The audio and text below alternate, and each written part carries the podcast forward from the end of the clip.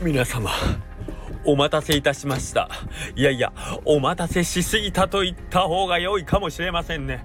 はいあのー、まこれを待っていたのは多分ヘモさんだけだと思いますけども私たった今たった今でございますね。えー、とある電気屋の、えー、駐車場によります。と申しますのは、えー、常に充電が切れ充電が切れる。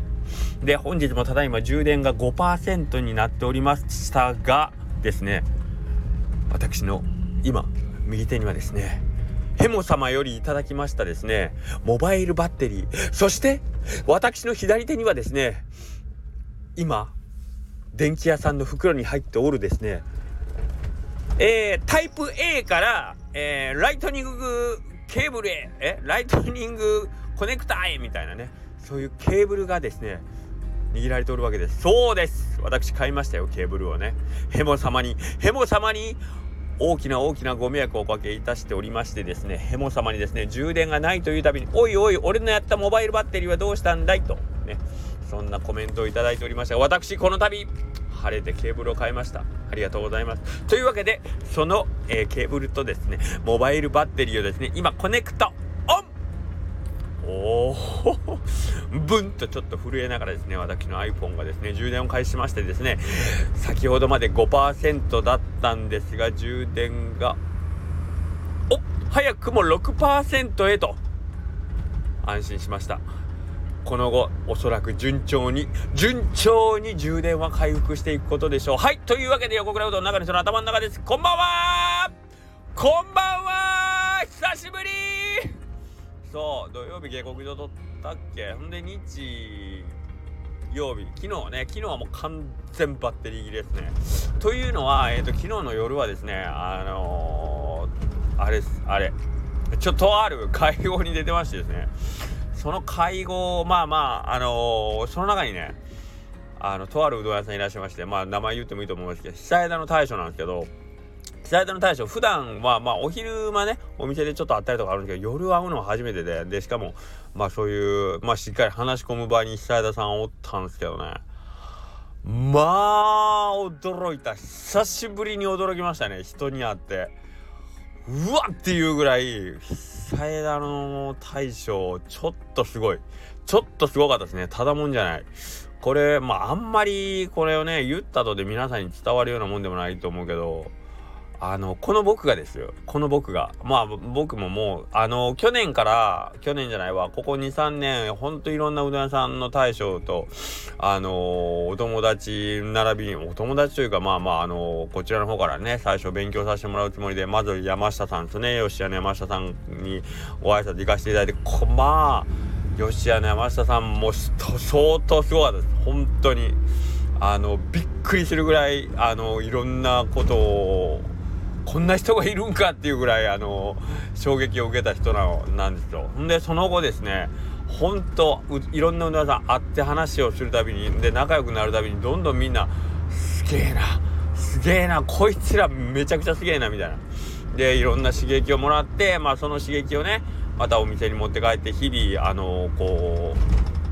うなんていうかねあの、まあ、自分の自己検査に使うってわけでもないけどまああちょっともっと頑張ろうもっと頑張ろうみたいな感じにあのさせてもらえるようなまあ仲間やしライバルやしみたいな感じでやらせてもらってたけどちょっとねそういうのとは違う感じの今までなんかこう友達というか同年代じゃないですか言ってもね。あのー、言っても同年代で、えー、っとやってるしかもまあ同じ職業のうどん屋さんということなんで本当にまああのー、すげえ友達みたいな。そのすげえにはもう本当にものすごいもう自分と自分よりはるかにすげえという意味のすごいは込めてるけど、まあ、友達なんですよねいわゆる。でもなんか久田さんは年齢がねやっぱりちょっと一世代上というかねやっぱりちょっと10歳ぐらいは多分離れてると思うんですけどまあそのすげえのなんかこうちょっと質が違うというかねどっちかっていうとまあ先輩というよりなんかこうちょっと父親に近い感じのすげえさがなんか漂ってるって言った方がいいかなまあこんこんなこと言ってもあんまりないですけどまあねとりあえず昨日ずとにかくずっとお酒飲んでるんですよずっと。で酔ってんのかってないか僕わかんないけど何にも変わらない状態でひたすらもう喋りまくるんでその喋る時のその声のでかさねそれがまずあのううどん連中の大将ってまあまあみんな声でかいんですよ。あの居酒屋さんとか、まあ、僕らミーティングとかやったらまあどの大将もまあ声張り上げるから大体ミーティング終わったら喉カラッカラなんですけどその中でもひときわ声でかかったね。久田さんまずそこがまずすげえこの人声でかいなみたいな。で、えー、で喋ることがもう途切れない。ずっと喋ってる、えー、で、えー、その喋ってることののあのー、なぜそんだけ喋れるかっていうのももちろんその多分久田さんの中にあの確固たる信念みたいなのがねズドンと一本通ってるっていうのが感じさせるような話し方なんですね。うん、だからなんかこう自分の言ってることにブレとか迷いが一切ない言葉をどんどん発してくるからまあこっちがこうなんかこう言葉を挟む間がなかなかい出しづらいというかね。うんっていう感じでねちょっと圧倒される感じでしたね。長らくこうこういう感じの人に出会ったことなかったんで。まあ久しぶりにびっくりしましたね。で頭の回転も異様に速い。で、えー、まあ、頭の回転が速いというより常にそのことを考えてるからえっ、ー、とまあ、例えばこっちが質問なりいや僕はまあまあこうかなと思うって言ったことに対する、えー、その対処というかコメントがもういちいち的確やしえーと、レスポンスが早いしということであのそんなにたくさん結局喋ったわけではないけどなんかこう すごいなんか圧倒されてもう久しぶりですね。家帰ってから結構へこみましたからね僕。うわ 俺ほんまなんなんやろみたいな。俺チンカスやなっていう感じがすごいしたっすね。なんか。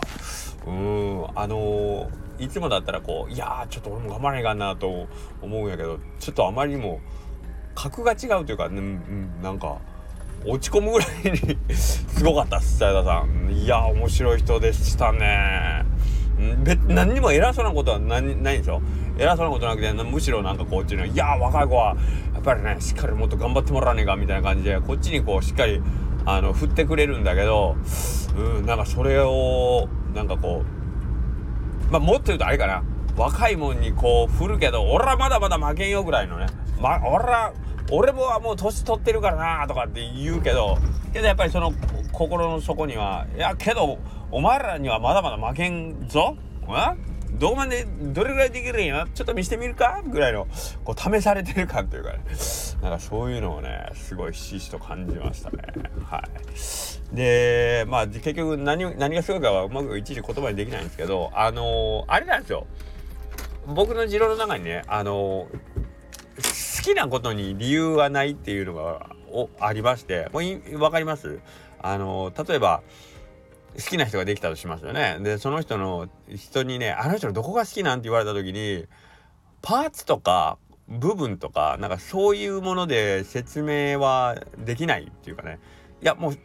とにかく好きみたいな。あの人のことがとりあえず好き。あの人例えば同じ、えー、例えば何しましょうかね。えー、っとポイントがあったとしても、えー、自分の好きな人はそこが、え何しようかな。例えばまあちょっと時間にルージュとかにしましょうか。あのー、ねそういうところがあって時間にルージュなとこが好き。だけど他の人がやったらそれ許せないとかもそうやしあとなんかこうなんかな、まあ、言葉遣いが綺麗とかいろいろあったとしてもなんかそういうポイントポイントで一個ずつは上げていけれない。なぜなら例えばその自分の好きなその彼女が、えー、今自分が好きだと思ってる部分が一つずつ失われていくとするじゃない。例えば何かの理由で。今僕が例えば何やろファッションセンスがいいとかっていうことでその子のことを好きになったとしたらもしもある日その子のセンスが、まあ、変わるってことはないかもしれんけどセンスが良くなるとか、まあ、センスが変わったとしようか。それでもやっぱりその子が好きになるような気がするんですよ。あのー、わかります？もうその子がその子であれありさえすればもう好きなんですよ。っていうこと。だからパーツを分解してあの部分が好きこの部分が好きとかってもしも言もし言えてしまうんだあればじゃあその部分がなくなったらその子のこと嫌いになるかってそういうわけじゃないじゃないですか。ね。あのー、あもっともっと分かりやすく阪神ファンによくある質問でさ阪神ファンにあの今の阪神の選手が全員巨人の選手と入れ替わったとしても阪神ファンで折れるって言ったら阪神ファンでしょ多分。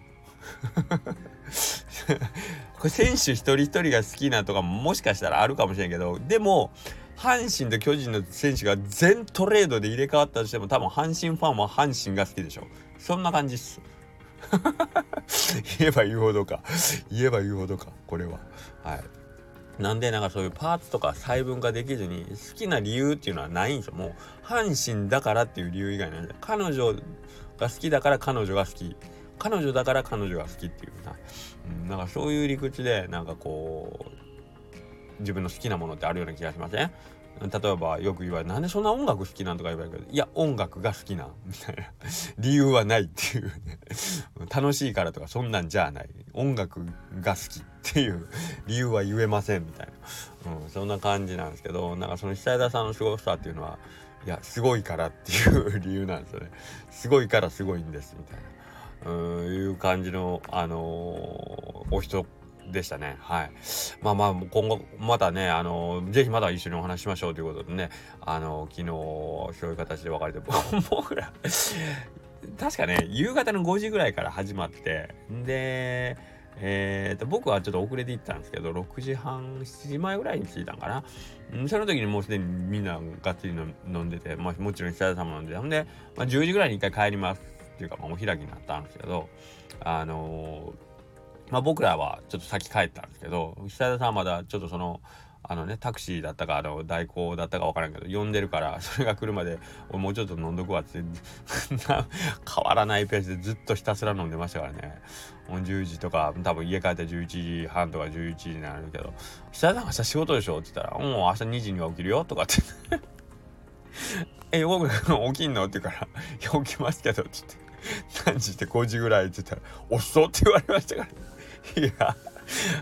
化け物かこの人はっていう。すごいなと思って。あの人の久枝さんも年中無休ですからね。元旦だけ休むとかって言ってたけど休むけどあの店には行くけどねって言ってたけど。化け物っすね。すごいなと思いました。はい。まだまだ。やっぱここの10個上の世代っていうのはやっぱすげえなパワフルやなみたいな。うちらも自分もまあそれなりになんかこう頑張ってねあのー、やってきた自信はあったけどちょっと恥ずかしくてよう言えんかったっすね。あのー、俺らね甘いなみたいな感じ。もう情けなかったな昨日はほんまに。赤ちゃん扱いでしたね。はい。ということでえっ、とすごいこと、えー、好きなもの。まあその人間の感情っていうのは多分理由っていうのは多分ね言えないんじゃないかなということかな。うん、今日言いたかったな。そんな話がしたかったから。あ、そうそう。あと、モバイルバッテリーのケーブルを買いましたっていう、そういう、そういうことです。はい。というわけで、えー、また明日よろしくお願いします。